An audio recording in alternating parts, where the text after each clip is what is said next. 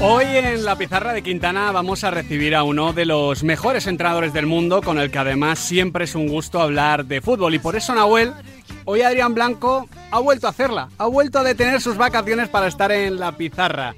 ¿Qué tal, Adri? ¿Cómo estás? ¿Qué tal, chicos? ¿Cómo estáis vosotros? Fijaos que además me he vestido con un pincel, ¿eh? Me he puesto Hombre. el guapete porque a la ocasión lo merece. Así tenía que ser. Estuviste el lunes cuando hablamos con Arra. Sí, sí, sí. Yo vengo a los días importantes. en el análisis del grupo de España y hoy para hablar con Mauricio Pochettino, así que vamos a ello. Español, Southampton, Tottenham, París Saint Germain y lo que está por venir, que seguro que es mucho y muy bueno, y ahora mismo se lo voy a preguntar. Mauricio Pochettino, bienvenido a la pizarra de Quintana, ¿cómo estás?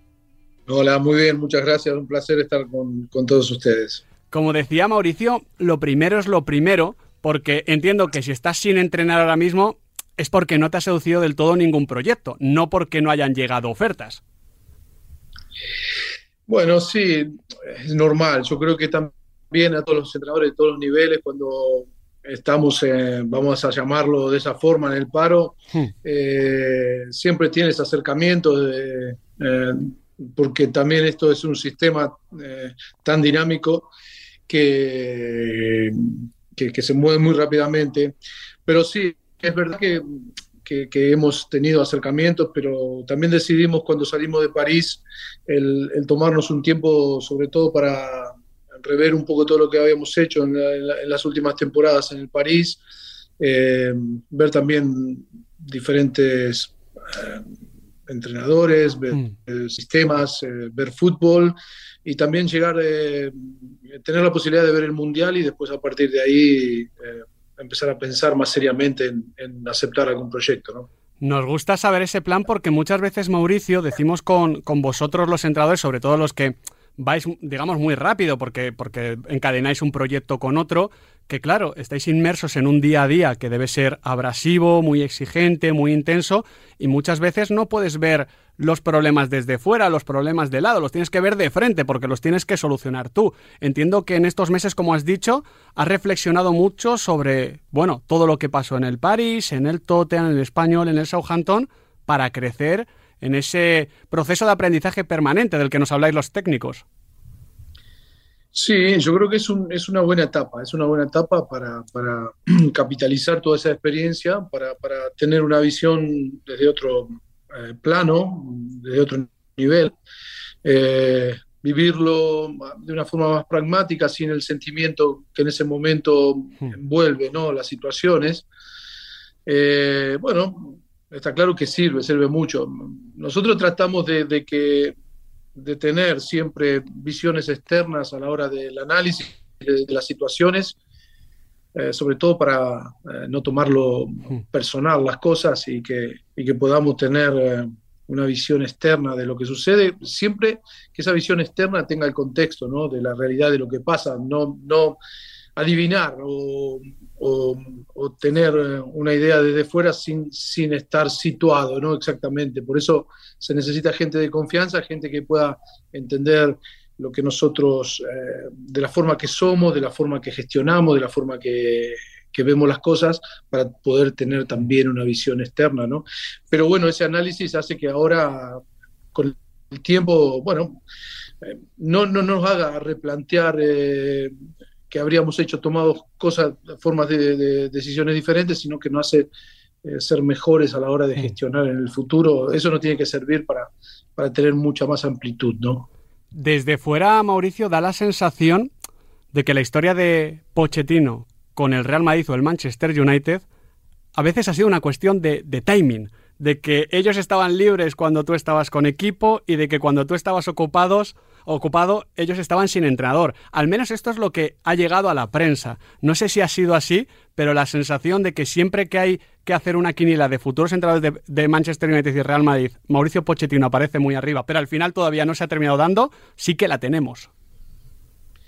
Bueno, sí, el fútbol es, es, es timing y, y, tú lo, lo, lo, has explicado muy bien. Son los timing que tienen que coincidir para que esa, eh, vamos a decir, ese matrimonio suceda, ¿no?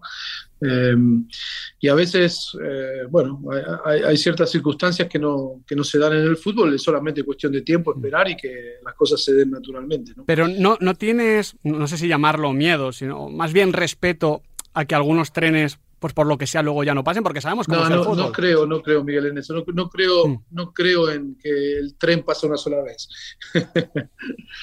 yo creo que yo creo que son los momentos donde, donde muchas veces eh, eh, hay que esperar, hay que tener la paciencia necesaria. Eh, muchas veces hay que tener la, la, fortuna. Yo siempre o sea, en, el fútbol, como, como la vida misma, hay muchos paralelos, ¿no? Paralelismo, pero a mí me enseñó Jorge Grifa, que, que, jugó 10 años en el Atlético de Madrid, que, jugó en el Español también y que fue un gran referente en España, ¿no? Eh, como jugador y después como, como líder de un club como Newell's Old Boys, que, hmm. que creó y que sacaron muchísimos futbolistas jóvenes de nivel internacional.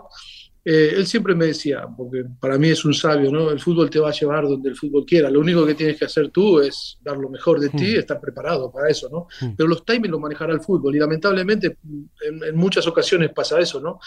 Está claro que siempre se ha relacionado mi nombre con, con, clubes importantes, como en este caso los que tú nombraste. No los eh, nombras, ¿eh, Mauricio?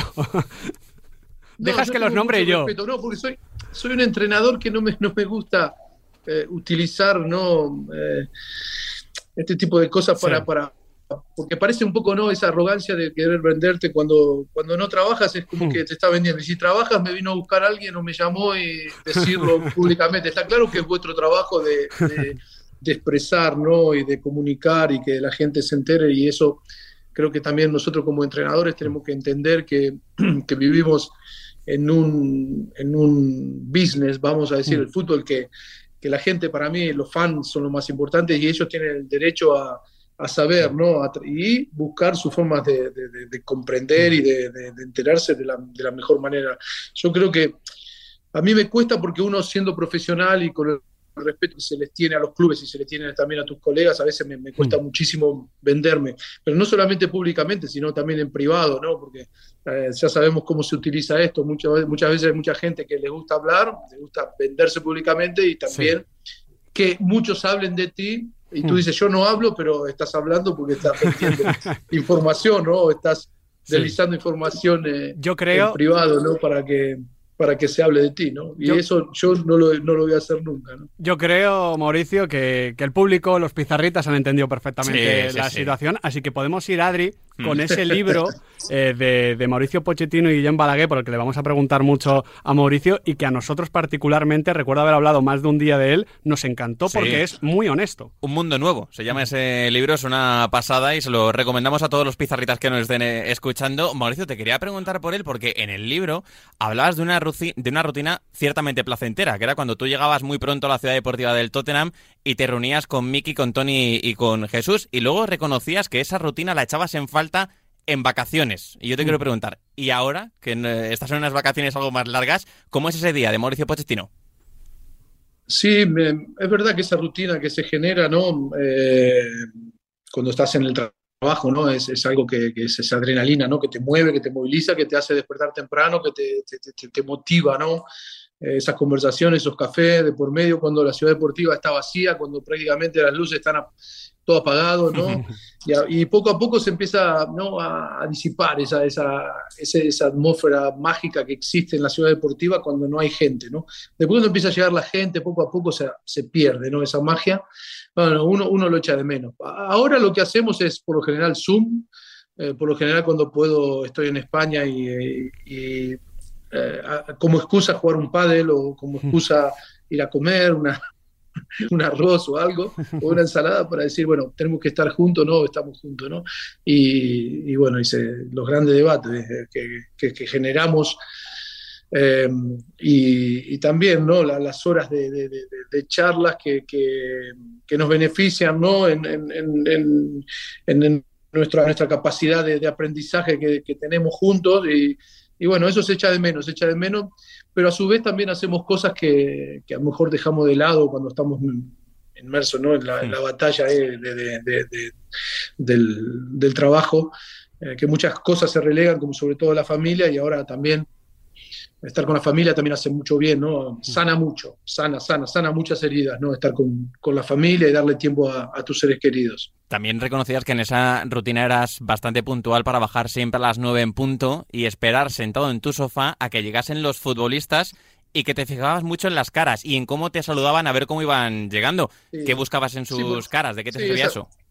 sí, no, no, esa rutina era, era estar a las 9 de la mañana porque era a las 9 de la hora de, la citación, eh, sobre todo al desayuno, cuando llegaban después de cambiarse y llegaban al desayuno. Bueno, jugábamos con un poquito de ventaja porque nosotros teníamos un hábito que en el momento que entraban por la puerta de, la ciudad deportiva, ya sabíamos eh, el guardia de seguridad a qué hora llegaban, entonces teníamos la anotación de cada, exactamente la hora, el minuto y el segundo que entraban. Eh, ahí ya teníamos una, primera, una primera información, después eh, teníamos siempre alguien del cuerpo técnico, bueno, del, área médica, donde ya con un Welvin ya algunas preguntas, después un preparador físico, mientras se cambiaban, así que ya teníamos, como eso todo se carga y va en live, ya lo teníamos todo registrado, entonces nosotros estábamos a las 9 de la mañana, sobre todo yo a las 9 de la mañana, esperando a ver cómo llegaban cada uno los futbolistas, ¿Qué, qué nos daban? Yo creo que la información de, más allá de la preparación, de, todo el plan que tú creas, ¿no? Eh, eh, para, para, para, entrenar, para mejorar eh,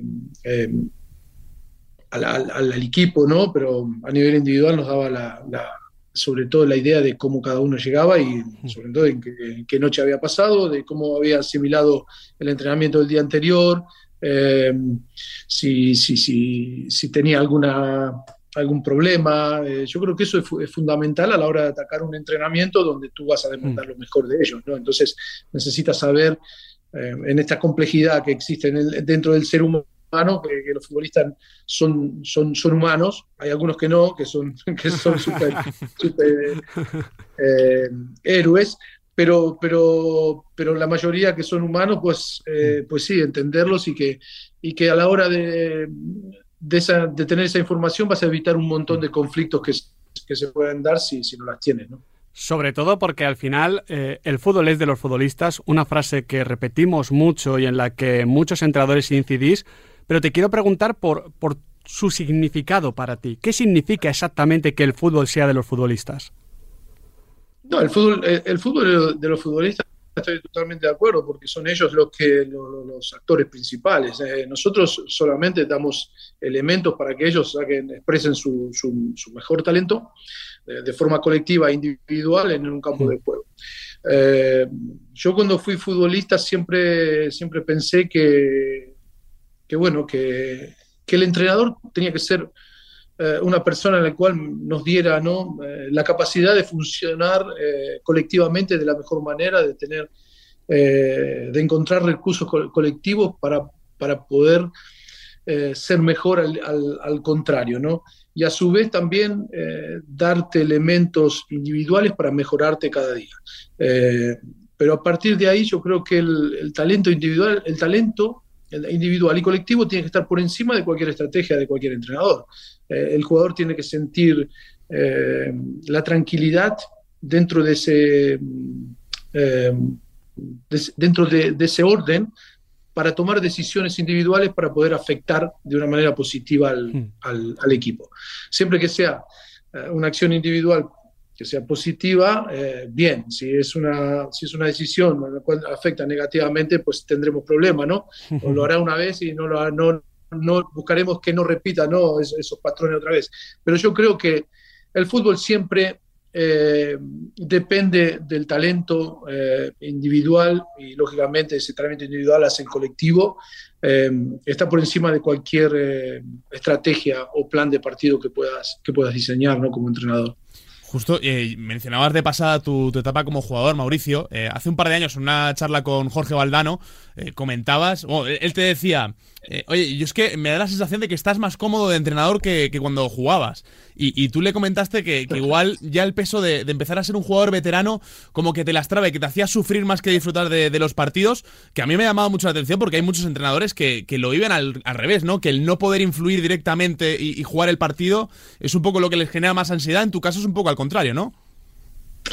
Bueno, yo creo que hay muchos debates sobre eso, ¿no? Eh, para mí, yo, no era un jugador de un talento superlativo, era un, jugador que, tenía muy claro cuáles eran mis debilidades y, mis fortalezas, ¿no? En lo cual cuando tú eres defensa es muy difícil disfrutar, porque tú tienes que disfrutar defendiendo. Eh, y, mi labor dentro del campo de juego era, era, era, era no tocar mucho el balón, es defender bien, anticipar, es dar alguna patada de vez en cuando, ¿no? Intimidar al contrario. Eh, bueno, no es, no, es lo más no es lo más bonito del fútbol. Es verdad que yo me, fui muy tempranamente, de los 27, 28 años, empezando a dividir, ¿no?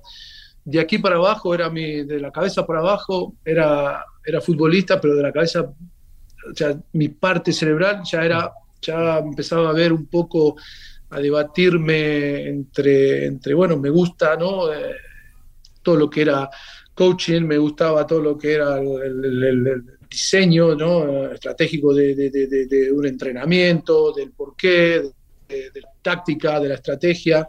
Eh, bueno, me, empezó a, me empecé a dividir, ¿no? Mi cuerpo se empezó a dividir y ahí empecé ya a, motivarme más por lo que era el, ser entrenador que el ser futbolista, ¿no? Y, esa motivación, bueno, en el momento que la perdí, eh, decidí retirarme y empezar todos mis cursos para poder, para poder entrenar, ¿no? Mauricio, ahora con un poquito más de perspectiva, que habrás tenido tiempo para echar la vista atrás y, pensar, ¿cuál fue el reto más complicado que te encuentras en París? ¿Encontrar el famoso equilibrio del que habláis todos los entrenadores? Bueno, yo lo, que creo es que primero que se, creó un modelo eh, de club, de equipo, eh, con, una, con un modelo donde nunca había existido otro igual, ¿no? El incorporar, eh, el diseñar una, una, plantilla de la forma que se diseñó era un, era un reto muy, muy, muy difícil con, muchas, con muchos signos de pregunta y sobre todo con mucha incógnita de cómo, iba, de cómo iba a suceder, porque al amalgamar todas esas personalidades, talentos en un equipo de fútbol es algo que, solamente ha pasado en el París. Y está claro que, que las circunstancias con las cuales eh, eh, se diseñaron y se crearon esa, ese modelo, pues lógicamente necesitaba tiempo, necesitaba tiempo por las circunstancias que cada uno traía. Si hablamos de diferentes tipos de jugadores, jugadores que venían sin pretemporada por la, por la Eurocopa, por la Copa América, jugadores que venían de traumas importantes como eh, lesiones, que no pudieron prácticamente jugar hasta final de temporada, otros jugadores que venían sin pretemporada y que después de muchos años vivir en un, en un club... Eh, ese cambio, ese shock que, representa el cambio de la familia, de una nueva ciudad, de, un nuevo, de una nueva cultura. Nosotros nos encontramos con nueve, diez jugadores que eran capitanes de, sus selecciones nacionales, donde tienen que convivir y compartir espacios, donde tienen, todo eso necesita un tiempo, necesita un acomodamiento, donde, donde después la competencia no te espera y tenés que competir al máximo nivel y, sobre todo la exigencia de ganar eh, una Champions League con, con toda la problemática, ¿no? con toda la, la, la, la exigencia que te, que te, requiere eso. Yo creo que fue, fue una experiencia increíble que no se va a volver a dar en el mundo y tampoco es ahora, este año, la misma experiencia, porque eh, eh, ahora mismo, eh, con un año de experiencia, eh, los jugadores ya saben cómo comportarse, ya saben cuáles son los espacios donde pueden entrar o no entrar, o salir, o cuál toco, cuál no toco, pero no solamente mi espacio dentro del campo de juego, sino ese es el, espacio de convivencia, ¿no? de la dinámica esa tan importante que hablamos los entrenadores, que se tiene que generar el espacio donde es mi, mi, mi, día a día, donde yo llego al vestuario y me siento, con quien comparto eh, esa primera charla, con quien comparto eh, la ducha, con quien comparto cuando me siento a comer. Entonces todas esas cosas requieren un tiempo necesario eh, que no lo hubo, sobre todo al principio, porque si ustedes, si hablamos con, con, con con argumentos, ¿no? fue un equipo donde prácticamente los, más, los jugadores más importantes, de más nombre, de más talento, llegaron tarde. Nosotros ya llevábamos tres, cuatro jornadas de liga, donde después cada mes eh, se jugaban dos y tres partidos, eh, donde prácticamente hasta febrero, enero, febrero, no, no, estuvieron los jugadores disponibles prácticamente para entrenar tres días seguidos. Hmm. Entonces, eso fue algo que, que, a nosotros nos sirvió muchísimo. Yo desde fuera, desde fuera Mauricio, a nosotros nos da la sensación de que el banquillo del Paris Saint Germain es el más ingrato que existe. Mm. Solo vale ganar la Champions y todo lo que no sea ganar la Champions mm. no sirve. Y te diría más, si luego gana la Champions el Paris Saint Germain, igual en el entrenador es en el último en el que pensamos. También. Es muy injusto, pero es así. Totalmente de acuerdo. No, no, no, no puedo poner alguna palabra más. Yo creo que ustedes lo describieron fantásticamente. Eh, todo el mundo eh, menosprecia la labor del entrenador, ¿no? Eh, sobre todo porque cuando nos pasaba a nosotros, cuando ganábamos era por, una, por, talento individual, ¿no? Claro. Y cuando perdíamos era porque el entrenador no había diseñado una estrategia que, que le diera al, al, equipo la fortaleza para poder lograr el resultado. Mauricio, quiero, quiero preguntarte dentro de, de todo esto por, por un momento concreto. Esta es mi sensación simplemente exterior, pero te la quiero, te la quiero compartir. Eh, momento concreto, marca Benzema el primer gol en el Santiago Bernabéu ante el Paris Saint Germain. Eh, a mí desde fuera me da la sensación de que el cuerpo te pedía meter a un centrocampista más y quitar a un delantero. Pero ese cambio no llega. Imagino que es muy complicado porque tienes a Mbappé, Messi, Neymar que en cualquier momento te solucionan el partido, que en cualquier momento lo cambian, porque además es que estaba jugando mejor el Paris Saint Germain hasta el gol de Benzema, etc, etc, etc. Pero es mi sensación Pero seguimos, yo creo que por varios minutos más seguimos jugando mejor. Hmm. Em, está claro que algo habremos hecho o, algo no habremos hecho correcto, porque la eliminatoria se la lleva al Madrid y está claro, no soy no tengo la arrogancia de decir que hicimos todo bien y al final perdimos, ¿no? Eso estoy de acuerdo contigo.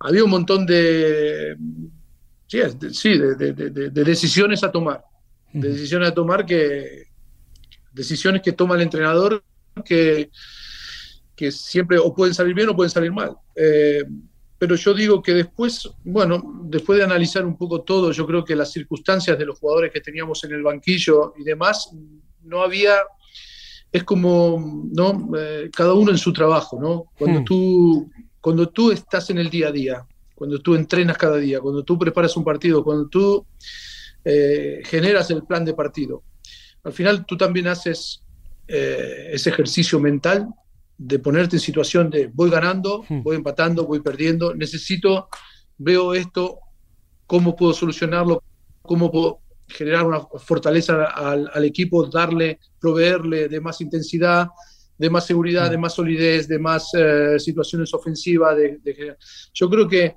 en, esa, en ese análisis nosotros me acuerdo que sacamos a Paredes que tenía tarjeta amarilla mm, y metemos a, a, Gana Gay. Mm.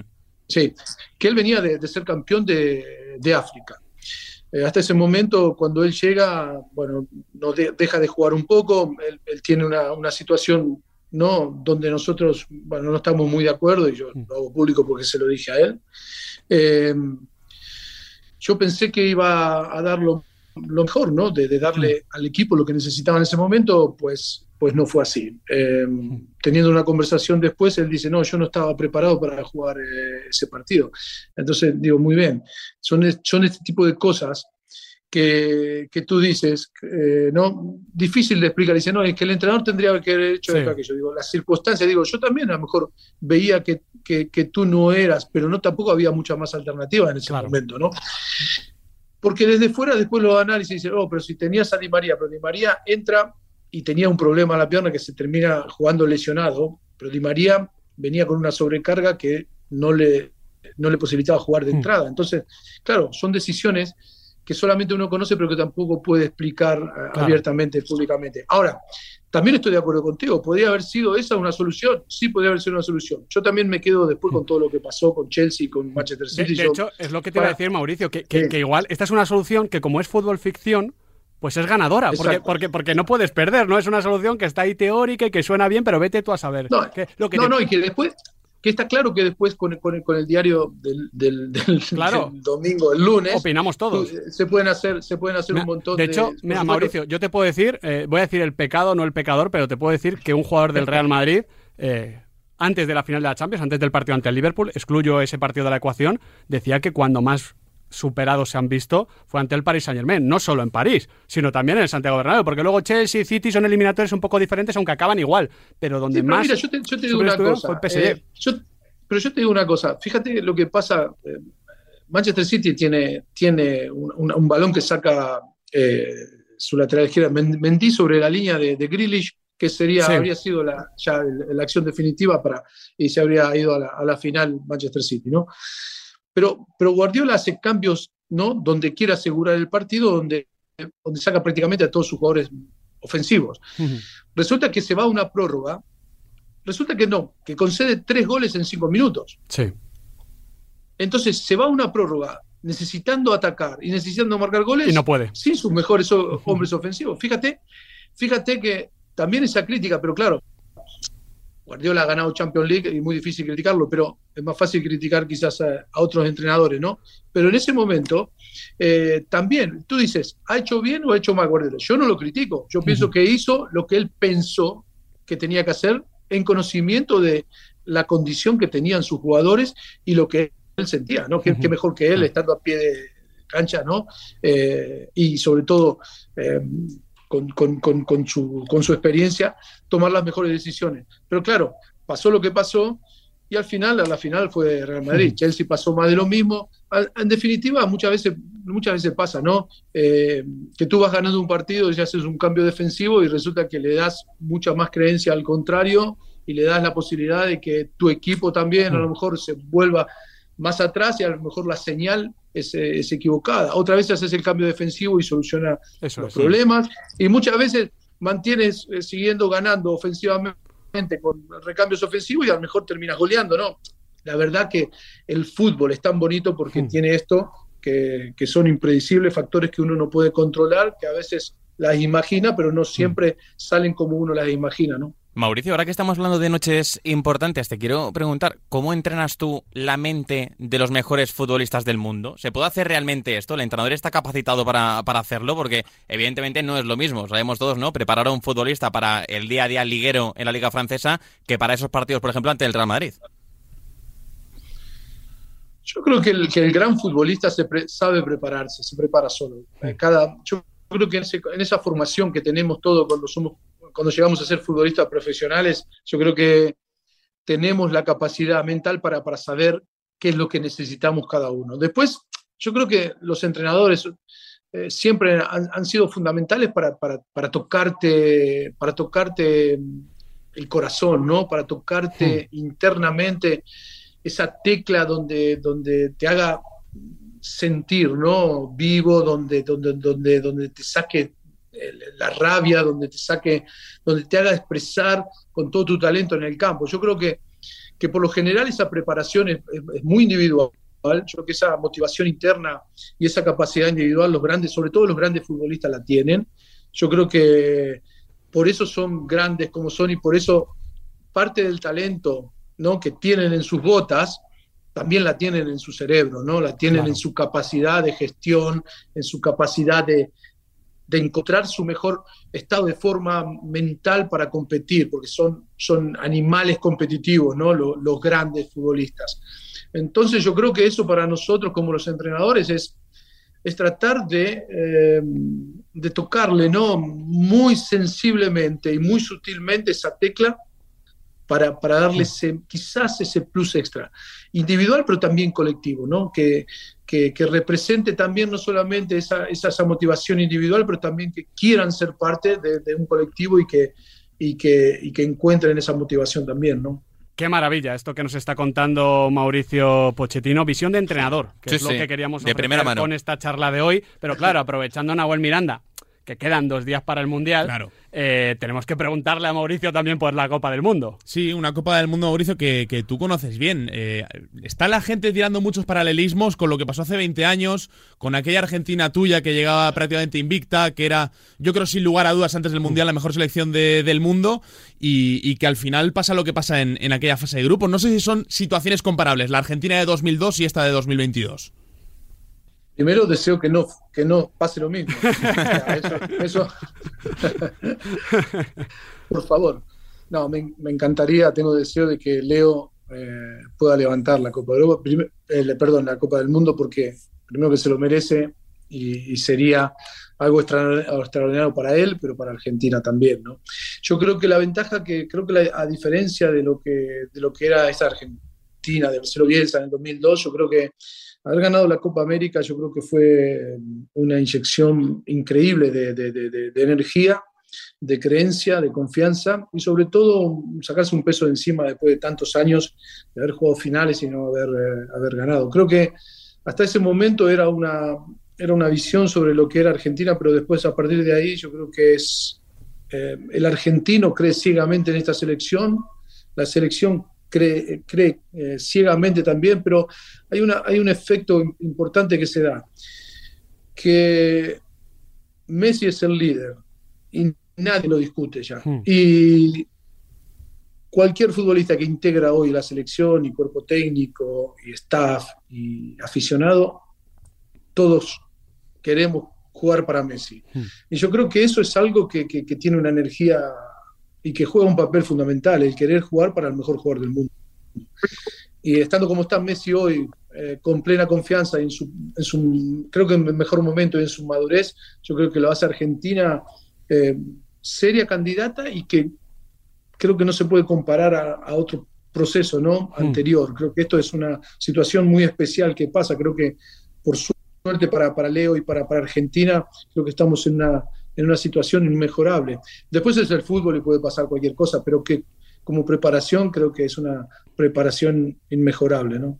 Esto en cuanto a Messi, pero nos lo decías antes, Mauricio. A ti te ha tocado entrenar a varios líderes de su selección. Da la casualidad de que las tres favoritas para ganar el Mundial, Francia, Brasil y Argentina, eran tu delantera de- del Paris Saint Germain, eran los tres números 10 de cada una de sus selecciones.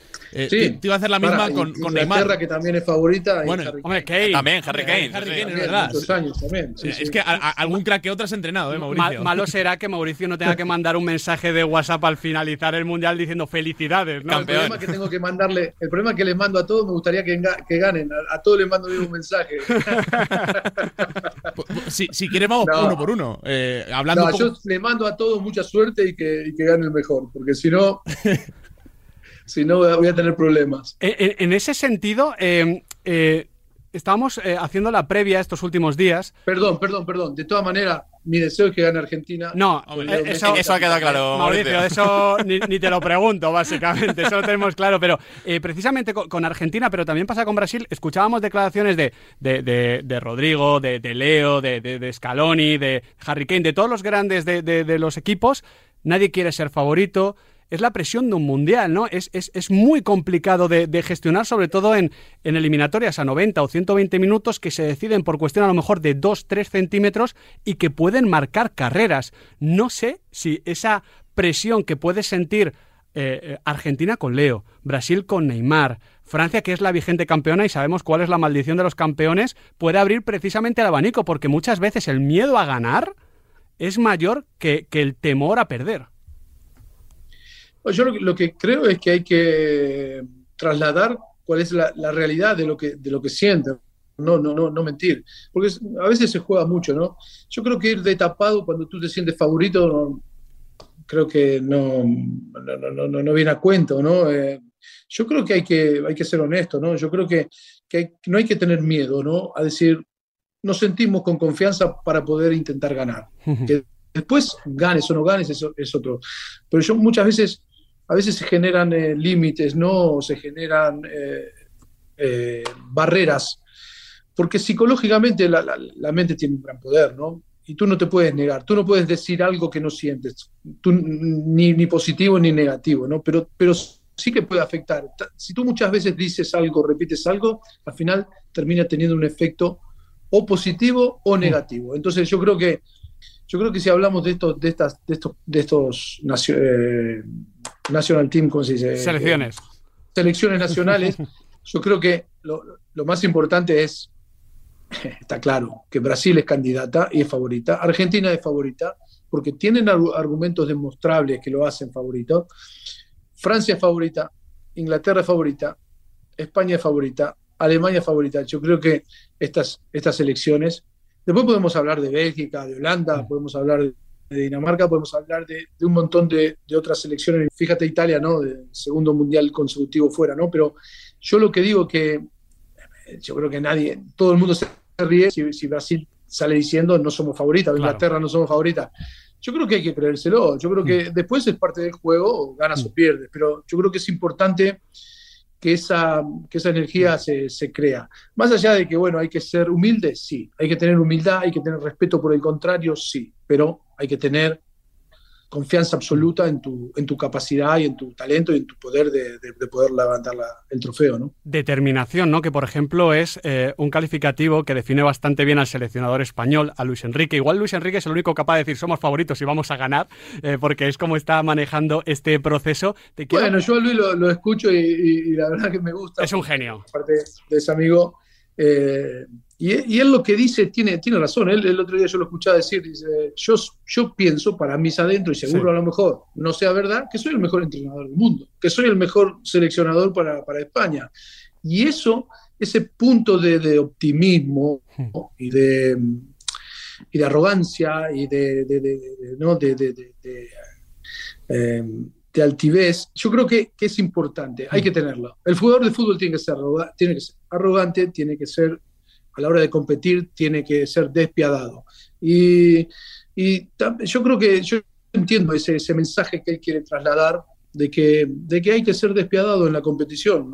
Sin lugar a dudas. Eh, buena gente fuera, hay que ser buena gente fuera, humilde, eh, respetar tus valores, pero cuando se trata de, de jugar y, y, competir hay que ser, hay que ser, eh, hay que ser despiadado y, y no tener miramiento solamente tu interés personal, ¿no? Es la realidad, el fútbol es un juego, pero también es una competición y en la mezcla está el éxito. Te quiero preguntar ya sí, que sí para finalizar, Mauricio, aunque estaríamos aquí contigo tres horas, porque hoy me he levantado y he dicho, soy el mejor locutor del mundo y voy a entrevistar a Mauricio Pochettino. actitud, claro que sí, porque de verdad es que esto lo tiene que hacer cada uno en su trabajo y así al menos estarás más cerca de ser feliz. Quizás no de, de, de ser el mejor en esa profesión, pero sí de ser feliz. La última pregunta es, ¿por algún...? Lo que pasa es que sí. para ser el mejor tienes que creértelo y trabajar. ¿eh? Hombre, hombre que se lo creen y después se, se cuestan a dormir la siesta. ¿viste? Mm, nadie regala nada. Hay algo que no, no te regala nadie nada. Eso, eso sin lugar a dudas. Mauricio, te quiero preguntar por un futbolista que te guste del cuadro español. Porque yo recuerdo hace ya unos cuantos meses, llamamos aquí a Fabio Capello